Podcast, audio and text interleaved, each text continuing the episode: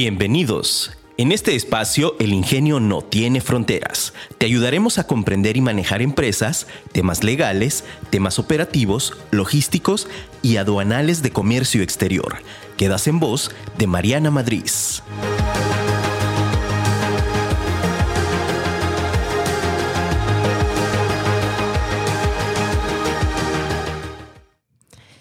¿Qué tal? Muy buenos días en este tu programa El Ingenio no tiene fronteras. Soy Mariana Madrid y estoy muy contenta de estar el día de hoy contigo en este espacio que es un espacio especialmente hecho para ti empresa, para ti emprendedor, para ti empresario que quiere comenzar a cumplir sus sueños.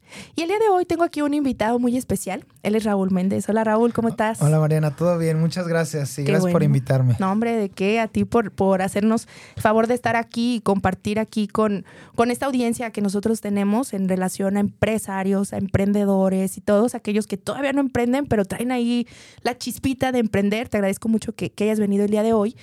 Les voy a platicar un poquito sobre, sobre Raúl. Bueno, es Raúl Méndez y mejor conocido como Proto. Así que ahorita les voy a preguntar por qué Proto, pero eh, quiero que, que ustedes sepan qué es lo que hace Raúl. Los voy a poner un poquito en contexto y él nos va a platicar ahorita. Yo le voy a hacer algunas preguntas para que ustedes sepan qué es lo que hace y cómo ha logrado llegar a, esta, a estas metas y cómo ha, ha logrado llegar a, tener sus empresas con el éxito que tienen ahora.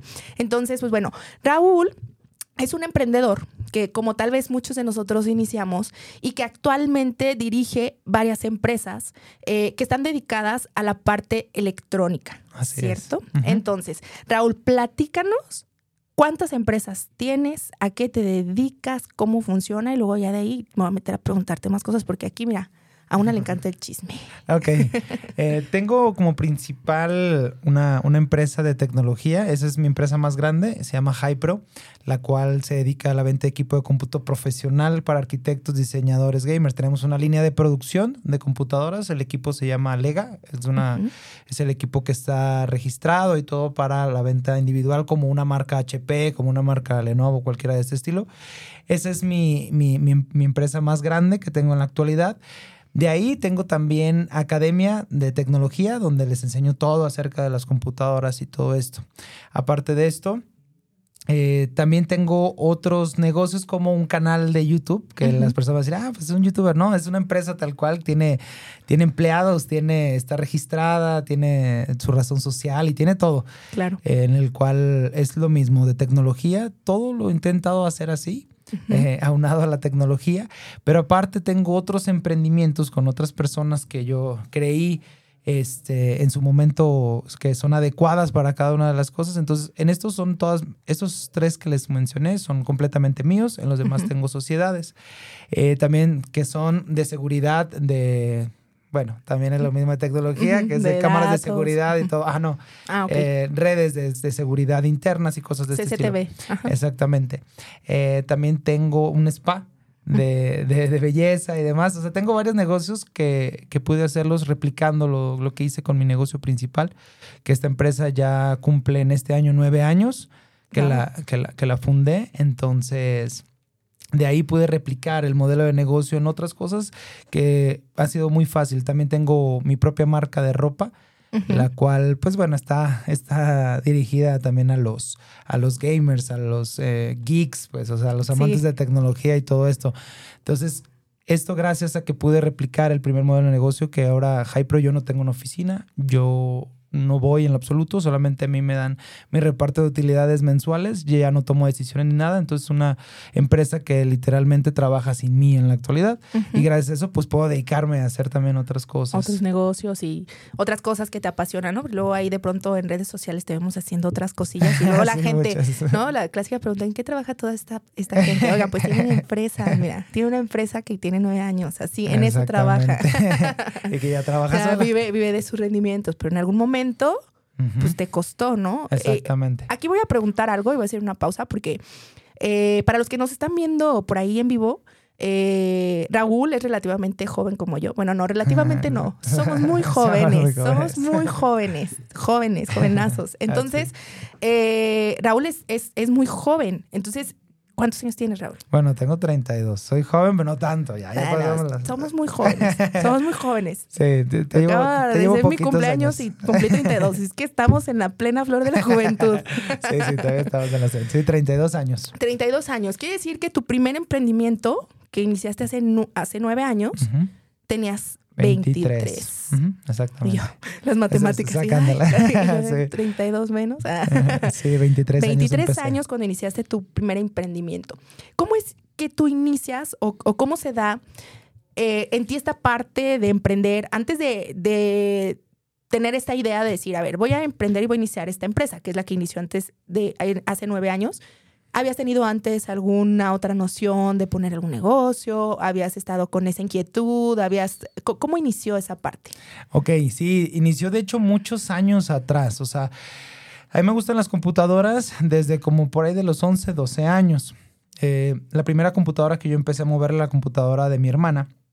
Y ahí me agarró la pasión por las computadoras, ¿no? Yo tengo una hermana seis años mayor a mí y ella ya tenía computadora y yo empezaba como a moverle a su computadora. Le ¿no? encarta. Sí, no, moverle físicamente. me, gustaban los componentes. Este, entonces, como pues mejorarle el procesador, la RAM y ese tipo de cosas, ¿no? Entonces, yo empecé por ahí con el gusto de las computadoras, pero en esta cuestión del emprendimiento, también empecé muy, muy joven porque a los 13 años literalmente empecé a hacer páginas web. O sea, con la computadora de mi hermana la empecé a mejorar y me empecé a aprender todo el, código HTML. En aquel entonces yo programaba con Flash, que era muy usado anteriormente, ya después se vetó porque ahí entraban todos los virus. Pero desde ahí, desde chavito, a mí me empezó mucho la idea de yo hacer las cosas ah, por mí mismo y no me gustaba tener jefes. A los 15 años, eh, un, fotógrafo me contrató, entre comillas, porque era freelance para él, pero fue lo más cercano que tuve a tener un jefe en toda la vida, de hecho. Entonces, desde chavito yo tenía esa idea de nunca quería tener jefe. Pero para emprender fueron muchos años, porque simplemente pues hacía chambitas, ¿no? O sea, eh, ajá, diseño web y luego con el fotógrafo le editaba ¿Y todo eso lo aprendiste tú solo? Sí, autodidacta completamente en la computadora y gracias a la tecnología. De que le, picabas y a ver qué sale aquí, a ver qué, qué Y antes no era tanto como ahorita, de que todo pues lo encuentras en YouTube. O sea, yo estoy imaginándome a esa edad que estaba haciendo yo y yo literal estaba como viendo a ver cómo le picaba al pinche Mario Bros, ¿no? O sea, para brincar y pasar otro nivel, pero no, no el cómo voy a programar, cómo voy a hacer una página web. Lo mucho que llegaba en ese tiempo era para agarrar los códigos para cambiar el MySpace, ¿no? El fondo del MySpace era lo que hacía uno. Sí, exactamente. Entonces, desde ahí entró como esa, esa idea de yo hacer las cosas por mí mismo, pero literalmente para el emprendimiento pues tardé mucho. ¿Por qué? Porque digo, pues iba haciendo chambitas y por mi lado siempre era así. Eh, después me metí a vender Nexteles que pues ni, tenía jefes en ese entonces. La, la, época del Nextel. Nextel, todo el mundo tenía Nextel. Ah, pero fíjate que cada uno de estos... los buchones. sí, los buchones tenían el Ferrari. Este cada uno de estos procesos me dio todas las herramientas para poder emprender después. ¿Por qué? Porque pues aprendí a hacer las cosas por mi propia manera, a ser autodidacta, o sea, lo hice inconscientemente, fíjate. ¿Fue como moldeando? Sí, porque mi, mi, mamá me decía, oye, ¿por qué no trabajas? O sea, ¿te, gusta tanto? Y le digo, no, pues voy a ir a la escuela. Y pues dije, no, no voy a conseguir una chambita que me paguen bien poquito por ir toda la tarde, cosas así. Claro. Entonces yo dije, no, ¿sabes qué? Voy a hacerlo por mi lado. Y así me mantuve y esa idea se me quedó bien guardada. O sea, esa fue la gran ventaja. Que nunca desistí en la idea de no querer tener un jefe y yo empezar a ser autodidacta. Entonces, eh, empecé todo este proceso. De hecho, llegué, aunque yo no estudié eh, arquitectura, hacía renders arquitectónicos, hacía levantamientos arquitectónicos, me iba a las obras y, tú los hacías? con los planos, ajá. me explicaban esto va a ir aquí, esto va a ir acá. Entonces, yo en la computadora, como ya tenía una computadora muy poderosa, porque me encantaba estarle moviendo, empecé a hacer renders, empecé, hice un montón de cosas, literalmente. Detallé carros también. Aparte de, poco? Ajá, detallé carros, vendí Nexteles, hice un montón de cosas, pero creo que todas esas cuestiones me dieron muchas herramientas para emprender. Cosa que no, no creo que toda la gente tenga que ser así, obviamente. O sea, no. Ese fue el modelo que a ti te funcionó. Fue exactamente lo que a mí me pasó y lo que a mí me funcionó. Y antes de emprender yo solo, me fui como en sociedad, porque yo no tenía nada de capital, con una persona para aprender todo de cómo traer los componentes, eh, cómo comercializarlos, cómo hacer la página web y demás. Esto fue hace 11 años. Yo duré dos años con él, eh, que literalmente pues era como su socio, pero no, o sea, yo le ayudaba a administrar todo y demás, pero me, me daba un sueldo. Pero pues yo me hacía ver como su socio. Eh, que literalmente aprendí todo. O sea, le absorbí absolutamente todo y con eso ya pude yo emprender, porque cuando me rompí la sociedad, pues yo no me traje dinero, nada. De hecho, me dio componentes nomás de computadoras. Ahí te van. Ajá, para yo poder emprender. Y pues bueno, o sea, todo este proceso fue literalmente todo de puro aprendizaje, aprendizaje, aprendizaje.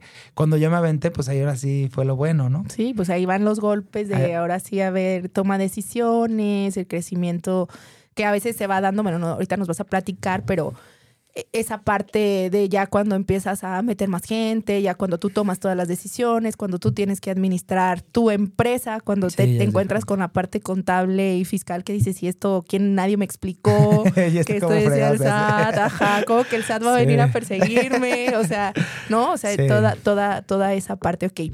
Bien, entonces, bueno, eh, en esta, en esta sección nos dices tú, ¿sabes qué? Pues ya, me animo, voy, ahí va ¿Qué fue lo que, digo, ahorita en esta trayectoria de decir mi empresa a los nueve, primero, ¿a los cuántos años tu empresa dejó de necesitarte? Eso es bien importante porque muchas personas pensamos que tener un, cuesta mucho trabajo soltar. Y yo lo digo porque yo me he encontrado con muchos empresarios que tienen años con su empresa y no la sueltan. a mí, por ejemplo, en mi caso en particular, la visión de mi empresa desde que yo la inicié es que mi empresa, justo igual, trabajé sola y mi visión aquí a tres años es yo ya no estar ahí. Yo ya estoy trabajando con mi equipo para que pase eso, ¿no? Entonces, ¿cuántos años te llevó primero eso? Y dos, ¿te costó trabajo soltar esa parte? Sí, mira, ahí te va. Eh, como contexto también de eso, yo empecé la empresa sin nada de capital y en un departamento y todo lo hace en línea, para que tengas el contexto también de por qué duré tantos años, que creo yo que pues eso depende mucho de cada persona, ¿no? Pero duré siete años para poderla soltar. En un proceso que para nosotros es muy difícil y más los que nos movemos en el mundo de las computadoras. O sea, normalmente yo digo entre ingenieros, porque toda la gente me dice, sí, no, pues ingeniero y demás, porque creen que terminé la. Ya no, no terminé, pues, o sea, no terminé la carrera. Pero los ingenieros son muy egocéntricos. O sea, creen que nadie puede hacer las cosas que, ellos. no, pero en, Ese, aspecto. No, no son. O sea, son muy egocéntricos en ese aspecto. De cómo... Todos los hijos que nos escuchan se crean. No nos estamos llevando así. en ese aspecto de que literalmente creemos que nadie más puede hacer las cosas como nosotros. Entonces, en este mundo donde me metí, pues esa creencia me duró muchísimo tiempo, o sea, muchísimo tiempo, donde yo microgerenciaba absolutamente todo, porque decías que si no se hace a mi manera, no se hace bien. Exactamente. Entonces duré siete años a partir de que, pues, para empezar, eh, fue muy complicado el crecimiento, pues, a partir de nada, ¿no? Que es, es normal, o sea, es mucho más rápido que el dinero, yo lo veo como una herramienta es mucho más rápido tener capital para iniciar un negocio y rápidamente, pero... Tienes Ajá, exactamente. Entonces, para yo empezar a soltar, te digo, son siete años. Y ese proceso de soltar es muy complicado en este mundo de las computadoras, más porque pues, son componentes delicados y de repente empezaba a vender ya computadoras de 80, 100 mil pesos. Entonces sí es muy fácil regarla con una computadora, o sea, con una cuestión eléctrica. Te, te, equivocas en cómo poner algunos pines, te equivocas en poner algunas cosas y allá quedó, ¿no? O sea, entonces, de hecho me pasó en este proceso que dejé ir me pasó que quemaron una computadora enfrente del cliente. Y tú no puedes ser. Pero enfrente del cliente, que eso es lo peor de todo. Pues ahí tienes que cambiar todo. ¿Por qué? Porque normalmente, pues, cambias el componente que se quema, ¿no? Pero el cliente no, pues ya no quiero esa compu. No. Ya. A mí dame otra. Dame, no, y ese era un problema porque también el negocio que yo empecé lo iniciaba totalmente sin stock y en base a la confianza. ¿Qué es eso? Que la computadora tú me la tenías que pagar en su totalidad. Yo pedía todas las piezas, la armaba y luego te la entregaba. De hecho, sigue mucho de ese proceso en la actualidad en Hypro. Mm, porque, pues, bueno, ahorita ya por la cantidad de computadoras que se venden, el stock debería, es millonario, o sea, es exagerado para la cantidad que se vende mensual. ¿A qué hago referencia con esto? Que tener tanto stock es complicado en este mundo de las computadoras. Claro, porque todo va cambiando, va avanzando. Exacto, cada seis meses van cambiando. Entonces, por eso también seguimos un poco de este lado. O sea, tengo stock de muchas de las cosas básicas, pero lo que cambia constantemente, pues no. Entonces hay que seguir en este proceso. Pero bueno, cuando yo viví ese, ese, ese apartado de, de que la quemaron y demás, fue cuando yo decía, no, pues no, no, no puedo ¿Cómo crees? ¿Cómo voy a dejar me van a llevar a la ruina. Entonces me detuvo otro, otro tiempo, me detuvo como otro año en volver a confiar y soltar. Porque eso es lo más complicado, el, soltar. Pero ya cuando lo haces, te das cuenta que hay gente que puede hacerlo mejor que tú. Y puedes crecer mucho más porque como no estás en lo operativo y estás en lo creativo, puedes hacer que mejore mucho más. Y yo lo solté también mucho, me forzó un poquito el canal el canal de YouTube que tengo, porque como empezaba a dedicarle más tiempo porque veía que daba muchos resultados. Claro. O sea, yo subía contenido y empezaba cada vez más y más y más gente a contactarme para que les vendiera máquinas. Eh, para todos los que nos, nos, están escuchando, una de las empresas que mencionó Raúl es justo el, canal de YouTube, como una empresa y que nos comentó ahorita que tiene marca, empresa, todo, ¿no? Razón social y todo. Él en su canal tiene más de ya casi millón y medio, o sea, un, millón y medio, de, de seguidores y es un canal que él utiliza, porque yo lo he visto y yo lo veo y digo, esto es un canal de educación. Exactamente. O sea, es un canal de educación porque finalmente tú te metes, encuentras ahí información eh, y también de referencias, ¿no? Exactamente. Esa parte. Oye, una duda hablando de eso. Yo, algo que me di a la tarea también de, revisar, es muy raro que tú referencies marcas, este, como cosas así de, de, esto y lo otro. Sí he visto que hacen como comparativas y de que, oye, esta función, esto no, esto tal, nos dio este rendimiento, bla, bla, así todo, ¿no? En, en ese rollo, metiéndonos un poquito ahí en esa parte, ¿Te tocó en algún principio que tú fueras como que a tocar puertas, de decir, oye, ¿qué onda? Fíjate que yo hago esto y quiero bla, y que te dijeran, no, pues ahorita no, mi chavo, y que ahora a la inversa lleguen y te digan, oye, ¿qué onda? ¿Te acuerdas de que es que ya estamos interesados? Sí, claro. De hecho, al principio todo fue estar tocando puertas, porque en el canal, literalmente los canales de YouTube, pues viven de los patrocinios. O sea, bueno, YouTube también pues te paga, ¿no? Por las, las, vistas que tengas mensual y todo ese rollo. Pero realmente lo que es más rentable son los patrocinios. Y yo lo trabajaba de una manera medio extraña al principio porque como tenía la empresa, o sea, en aquel entonces pues tenía mi negocio y todo el hardware y todas las cosas, pues, lo sacaba del negocio, ajá, o sea, de lo que tenía que armar y todo ese despapalle. Entonces, al principio sí fue un poquito extraño porque era como de sí busco o no busco o qué onda, qué hago, porque pues yo tengo lo de la tienda y de hecho la separé. ¿Qué tal que me den la madre yo solo? Ah, sí, de hecho, de hecho la separé del canal y al principio duré como dos años y no la mencionaba que era mi tienda. Nada, o sea, nada, nada, nada en lo absoluto. Eh, y de hecho trabajé al principio con otras, con otras, con otras tiendas. Fue bien extraño al inicio. No lo supe hacer bien, entre comillas, pero al final de cuentas nunca me perjudicó y nunca tuve ningún problema. Porque yo siempre creí que si yo más compartía y más hacía, la gente más confiaba en mí y más me buscaban a mí y no a otros lugares. Entonces ya cuando me buscaban de, oye, quiero una computadora armada por ti, pues yo les decía, ah, sí, aquí en Hypro, del correo y tan, tan. Y eso fue lo que empezó a generar venta. Pero con el trabajo de las marcas, como a los dos años, ahí sí empecé a rascarle bueno. Porque al principio, pues era como de hobby. el canal, ¿no? Era comparto porque casi no hay nadie que comparta. Te digo, ya tiene ocho años. Lo hice un año. Ocho años el canal. Ajá, ya este año cumple ocho. Lo hice un año después de la tienda. Entonces, ese año, pues literalmente, digo, no, no trabajé con muchas marcas y demás. Pero ya después que ya no vi que fuera tanto de hobby, ya vi que muchas personas me estaban buscando y me traía venta y todo esto. Dije, ah, pues vamos a meterle más punch. Y sí, literalmente, pues fue rascarle. Afortunadamente yo tenía los contactos por la tienda.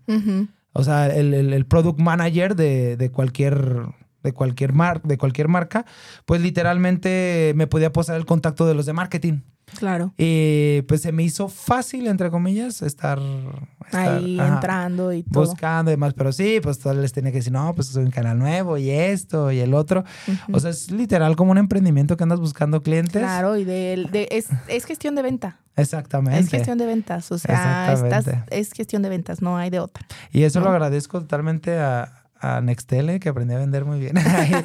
ahí, me quité toda la pena. Sí, no. Fíjate, yo ahorita hablando de eso, de cómo los diferentes trabajitos, cositas que vas haciendo te van formando. Yo trabajé en, un call center de facturación. Entonces a mí, a mí eso me abrió la puerta para el manejo de objeciones que nosotros manejamos muchísimo en comercio exterior, un retraso del... Pero ¿por qué ese retraso? Yo pues pues el mar, ¿qué le digo, no? O sea, pues el buque viene allá, ¿no? Pues eh, hay COVID y no puede salir la mercancía, ¿no? Como explicamos esa parte. Y, y, justo eso lo desarrollé, o esa habilidad, en un call center de hi, hello to call to, Y entonces te hablaban así, ¿no? De que, porque aparte yo estaba en una parte bilingüe y pues me hablaban así puro, puro extranjero. Entonces ya sabes hablarle a los chinitos. Ah, y a los clientes de todos lados. sí, no, entonces e, es justo esa parte, ¿no? O sea, como tú dices, a mí me ayudó el trabajar ahí y que finalmente esas habilidades pues tú las estás implementando y utilizando acá, ¿no? Que no las viste como, ah, esto fue un tiempo perdido, la chambita, pues no, o sea, pues me dio estas herramientas, las tomo y, tal, porque sí, sí da vergüenza vender, o sea, a mí de inicio me daba mucha pena decir, es que cómo voy a llegar y digo, hola, ¿qué tal? ¿Cómo están? O sea, pues no, o aparte también esa parte de, de la venta que nos por ejemplo, en la escuelita o en películas, porque pues, son referencias, ¿no? La clásica película gringa que ves al vendedor y el supervendedor estrella de, hola, ¿qué tal? Estoy aquí para venderte, no sé qué, ¿no? Entonces tú dices, pues yo no vendo así, ¿no? o sea, en la vida real no te ves vendiendo así, que hay personas a las que les funciona y son perfiles y que tal vez eso fue lo que pasó, ¿no? Vas desarrollando como el perfil que a ti te hace sentir cómodo y que va con tu personalidad y que finalmente es lo que te va a ayudar a abrir puertas. Oye, y bueno, ya entrados en esta parte, yo ya acá en el chisme. Eh, con relación a, tu canal, por ejemplo, ¿qué sentiste como cuando te llegaron y te dieron tu, te llegó tu estrellita de ya, un millón de seguidores? ok. Fíjate que anteriormente me sentí más cañón con los 100 mil seguidores que con el millón de seguidores. ¿Por qué? Ahí te va. En este, en YouTube ha cambiado muchísimo el cómo funciona. Y anteriormente cuando yo inicié YouTube, pues era lo máximo, ¿no? Tener un millón de seguidores. Pero me di cuenta que lo que nosotros siempre buscamos, más que el millón de seguidores, es la retención de seguidores. Entonces, cuando me llegó mi placa de 100 mil seguidores, yo tenía mucha retención porque YouTube antes así funcionaba. Hoy funciona muy diferente el, algoritmo de YouTube. Entonces, cuando ya llegué al millón de suscriptores, literalmente ya había cambiado todo el algoritmo y ya la retención de mi público ya ni se enteraba por lo que yo subía, porque cambió tanto el algoritmo que ahora es, te muestran lo que andas viendo. Uh si tú te pones a ver videos de gatos, te van a salir videos de gatos. aunque a ti te interese todo lo del comercio exterior o lo que sea, pero si solo ves videos de gatos en YouTube, solo te va a aparecer videos de gatos en YouTube y no te va a aparecer tus suscripciones a los canales que tienes de relacionados a lo que tú quieres. Entonces, como me pasó eso, el millón, o sea, estuvo chido, porque obviamente pues dices, no manches, un millón de personas escogieron seguirme. Está muy chingón y muy agradecido. Pero ya como había cambiado tanto, yo había perdido tanto esa retención, porque yo llegaba a momentos, o sea, de que subía un video, yo tenía 100, 200 mil vistas casi diarias en los videos. Y, o sea, que sabes que son una comunidad. Pues, exactamente, mi comunidad. Y cuando pasó eso, que ya llegué al millón, ya no pasaba esto. Ya tenía videos de 20 mil o tenía videos de 500 mil vistas. ¿Qué significa? Que pues no les avisaban a mi comunidad, no les avisaban. Entonces pierdes ese sentido de pertenencia de las personas de tu comunidad. Y por eso no fue tan padre, porque los 100 mil era súper marcado. Llegué a los 100 mil, las vistas que tenía eran relacionadas y todo. Bien chingón, ¿no? O sea, porque crecías y era tu manera de ver. Y ahora YouTube, tu manera de crecer es eso, teniendo la retención del público que quieres. O sea, acapararlos para que siempre vean tu contenido. Entonces se vuelve más complicado, ¿no? Se vuelve mucho más complicado. es exagerado cómo cambió, o sea, cómo cambió ya en su totalidad YouTube y cómo uno se tiene que acoplar, ¿no? A ello, porque como te digo, es un negocio. Ahorita no hay muchos empleados, tengo ocho empleados en, el canal que se dedican a la edición y se dedican a las redes y demás, pero ya es un negocio total, entonces que también merme o que también baje. Y también afecta, porque pues es algo que, se mantiene solo también, ¿no? Exactamente. Y que tiene que estarse manteniendo constantemente y todo, pues una empresa. Sí, exactamente. Pero, digo, cuando llegué a los 100 mil, no, pues fue wow, porque yo no me creía, o sea, yo nunca, fíjate que lo busqué. O sea, nunca pasó, y de hecho al momento nunca ha pasado el, ah, quiero tener 10 millones de seguidores o quiero tener 100 millones de seguidores. Nunca me ha pasado, aunque sé cómo podría hacerlo, porque me sé el algoritmo de pie a pa, pero como estoy tan metido, como estoy tan metido en el rollo de, del contenido de calidad, del contenido donde aprendan, el contenido donde esto, nunca me he ido a lo viral. Hoy sé perfectamente cómo viralizar cualquier contenido. Y sé perfectamente así, pero en la plataforma, ¿no? En YouTube. Claro. Porque tienen su tiempo de retención, la tasa de clics y un montón de cosas que uno analiza cuando está ahí. Pero yo dije, ah, me voy por el que aprendan, el que sí de contenido que sea de valor, y, todo. Sí, eso, entonces siempre fue mi intención. Y mi intención desde un principio fue, entre más personas yo ayudo, también más personas me ayudan. O sea, yo lo vi en un juego de ganar, ganar. O sea, no es como que yo diga, ay, yo quiero regalar todo y, soy la madre Teresa de Calcuta. No, o sea, literalmente también estoy por, por conveniencia en ese aspecto de ganar, ganar. Claro. Y eh, desde YouTube me di cuenta esto más que entre más yo enseñaba a personas, a mí mejor me iba. Sí, porque les estás dando confianza, les estás dando valor. Exactamente. O sea, no, no le estás vendiendo algo que no sea real, pues. Exactamente. O sea, no estás vendiendo humo. Exactamente. está algo real. Sí. Entonces yo dije, no, pues no, pues no me quiero viralizar por, por tonterías o bromas o esto y el otro. Entonces me voy a dedicar en eso. Y literalmente ha sido las mayores satisfacciones el alcanzar esos números, obviamente pero mi intención es siempre el, compartir, el, ayudar a las personas a que hagan ah, lo que yo amo hacer. Claro. Que eso es lo que más me gusta, ¿no? Las computadoras. Y los carros, pero eso casi no comparto mucho. ahorita también, te voy a preguntar de eso. no te preocupes, aquí de todo. Vamos a ir a un pequeño corte y regresamos. Estamos platicando con Raúl Méndez, que es mejor conocido como Proto, y pues bueno, nos está platicando su experiencia con relación a cómo fueron creciendo sus empresas. Eh, estamos platicando aquí con él. Te invito a que nos sigas a través de, nuestras redes sociales. Nos encuentras en Facebook, en Instagram y en YouTube como M Madrid Consultores. Y este podcast lo encuentras como El Ingenio No Tiene Fronteras en Spotify, Google Podcast y Apple Podcast. También te invito a que bajes nuestra aplicación de afirmaradio.com para que nos escuches todos los martes en punto de las 9 de la mañana. Bien, continuamos en este tu programa El Ingenio No Tiene Fronteras. Estoy con Raúl Méndez aquí y seguimos. aquí seguimos platicando, estamos acachando chisme. Oye, Raúl, ahorita estábamos platicando eh, y ya nos dijiste que esto que te apasiona muchísimo de las computadoras, pero también yo sé que te apasiona muchísimo el tema de los, de los coches. Ajá. Eh, ¿Has sentido, bueno, obviamente creo que esta parte de tu emprendimiento te llevó de una cosa a la otra. ¿De cuándo nace esta pasión por los, por los coches? Ahí te va. La pasión por los carros, literalmente, la agarré en la secundaria. Cuando estaba en la secundaria cuando salió Rápido y Furioso. Eso creo que... Brian o ¿Cuál de los dos? Eh, no, Brian siempre me cayó mejor. Sí. El estereotipo de Brian. Pero bueno, ya está muerto. Entonces mejor Toreto, porque él sigue ah, Sí, él sigue vivo. Este, literalmente empezó mi pasión ahí por los carros. Eh, yo tenía un muy buen amigo en, en la secundaria que también le gustaban mucho los carros, pero pues no había mucho capital para carros cuando yo estaba en la secundaria. De hecho, no, o sea, no tenía como yo comprarme un carro. El primer carro que me compré, ahí te vas, está bueno porque es lo mismo de la tecnología. Lo cambié por dos laptops y un reproductor de DVD y un dinero. Exactamente, me compré un suro. Y me echas un ribete. Sí, a, mis 16 años. O sea, ya trabajaba y demás pero pues no era como que me fuera tan bien, o sea, tenía 15 años y le ayudaba a un fotógrafo y le editaba cosas así, pues sacaba dinero, pero pues no era como para comprarme un carro bueno, un carro del año o algo así. Y me compré un Suru, estaba bueno, la verdad. no, pues los Surus, ¿no has visto el meme de, sí, sí, aquí el Porsche, pero mira que lleva delante de la fila y un Surito?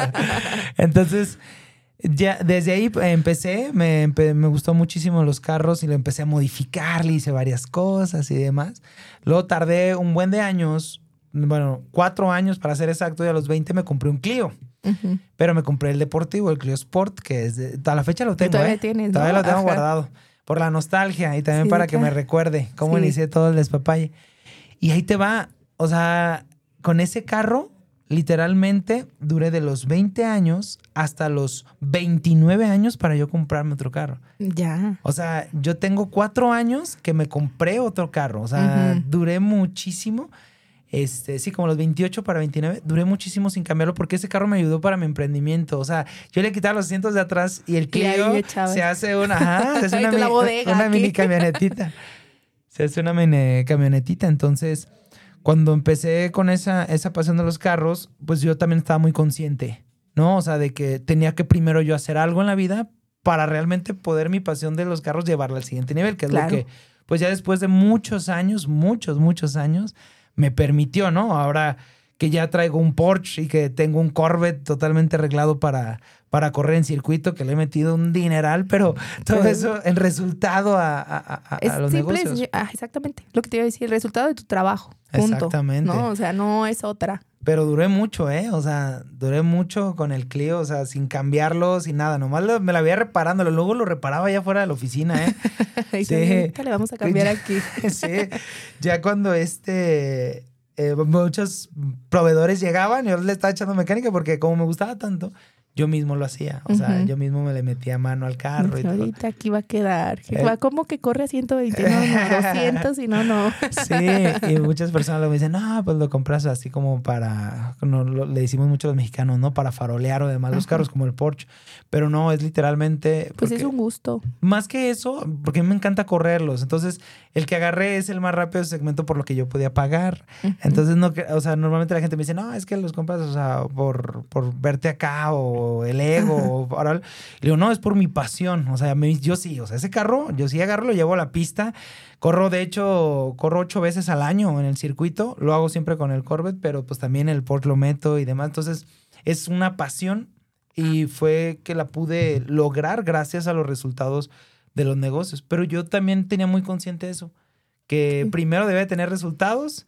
Y ya después llevar al siguiente nivel, ¿no? O sea, digo, finalmente creo que todos sabemos la pirámide de Maslow, entonces vas avanzando y está ahí, ¿no? Y con los pies en la tierra, como dicen, ubicado a la situación, porque sí, sí pasa, ¿no? O sea, pasa que te empieza a ir bien en un negocio y empiezas a darte ínfulas acá, acá, acá, y de pronto, ¿qué pasa? Pues quiebras negocios porque estás metiéndole más a otra cosa que no es, ¿no? Entonces está padre.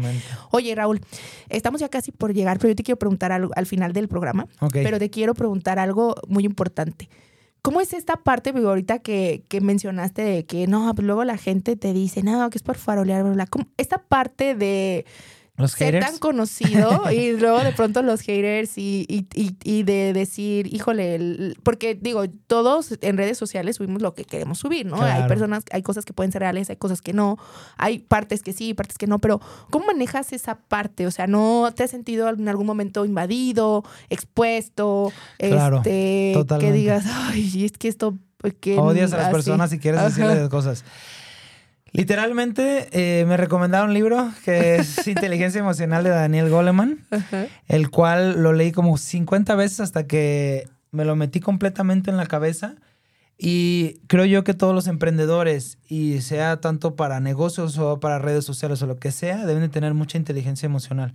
Porque es muy fácil dejarte de llevar por lo que la gente te dice en las, en las redes sociales, ¿no? O sea, tanto de tus cuestiones físicas, todo el tiempo te quieren criticar por cuestiones físicas, como por cuestiones de saber, y más en este mundo de los ingenieros. Imagínate, yo compartía videos y no, pues tú qué sabes. el ingeniero, sí, sí. Ah, tú no sabes qué es eso, estás diciendo mentiras y demás. Y pues yo luego me ponía, ¿no? Al principio sí me era de, a ver, ¿por qué estás diciendo esto? ¿Dónde lo sacaste? Yo sé de esto y demás.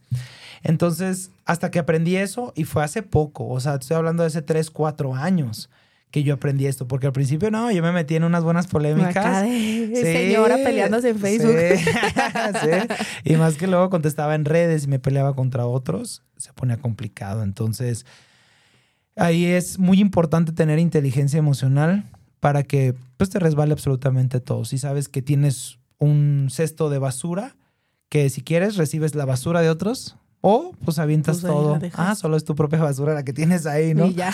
y, esa, la, esa la trabajas. Entonces, esa es la parte más importante, creo yo, que he aprendido de las redes sociales. Que literalmente debemos de tener mucha inteligencia emocional para que las otras personas pues, nos pueden decir mil y un cosas y pues nos da igual o te diviertas con los comentarios y, eso. Gracias. Porque entre más te un conozcan. Fan confundido. sí, entre más te conozcan, o sea, entre más personas te sigan, más haters vas a tener. Y esa es regla. Si no tienes haters. No, no te conoce. nadie te conoce, exactamente. No, no tienes muchos seguidores. Entonces, por ese lado, he aprendido mucho de eso. O sea, mucho, mucho de la inteligencia emocional y eso literalmente con YouTube. Pues muy bien. Raúl, pues muchísimas gracias por estar el día de hoy aquí. Yo creo que te voy a invitar para un programa 2 porque me quedaron muchas preguntas que hacer. Estoy seguro que las personas de allá también. O sea, te quería preguntar herramientas, cosas, tips y demás, pero bueno, ya el tiempo se nos vino encima y no, no alcanzamos. Entonces yo creo que te voy a invitar para que hagamos la parte 2 de, de, este programa y de este podcast contigo para que, porque a mí sí me gustaría mucho como saber qué cosas te han funcionado, eh, qué no te ha funcionado, las adversidades que ha llevado, ¿no? O sea, por los diferentes negocios, cómo, ese tipo de cosas, ¿no? Entonces, eh, te agradezco mucho que hubieras estado el día de hoy aquí con nosotros, compartido esta experiencia con las personas que nos escuchan. Eh, este podcast, afortunadamente, como es un podcast de comercio exterior, nos escuchan en muchas partes, no solamente de México, también en otras partes de otros países. Tenemos una gran comunidad en Argentina, en Colombia, y pues está padre que nos escuchen allá y que pues, sepan también eh, de, los, de los emprendedores que quieren comenzar, pues que todo se puede, ¿no? Entonces te agradezco mucho que estés el, día de hoy aquí con nosotros. Muchas gracias. Y pues a todos los que nos escuchan, ¿dónde te pueden seguir en tus redes? Así me buscan como Proto. Todas las redes me encuentran, Instagram, TikTok, este, YouTube, Facebook, donde sea, como Proto. Eh, van a encontrar muy fácilmente. Mi Instagram personal es protoblogs, así le pongo, por como es ahí donde nos subieron todas las cosas de los carros y ese.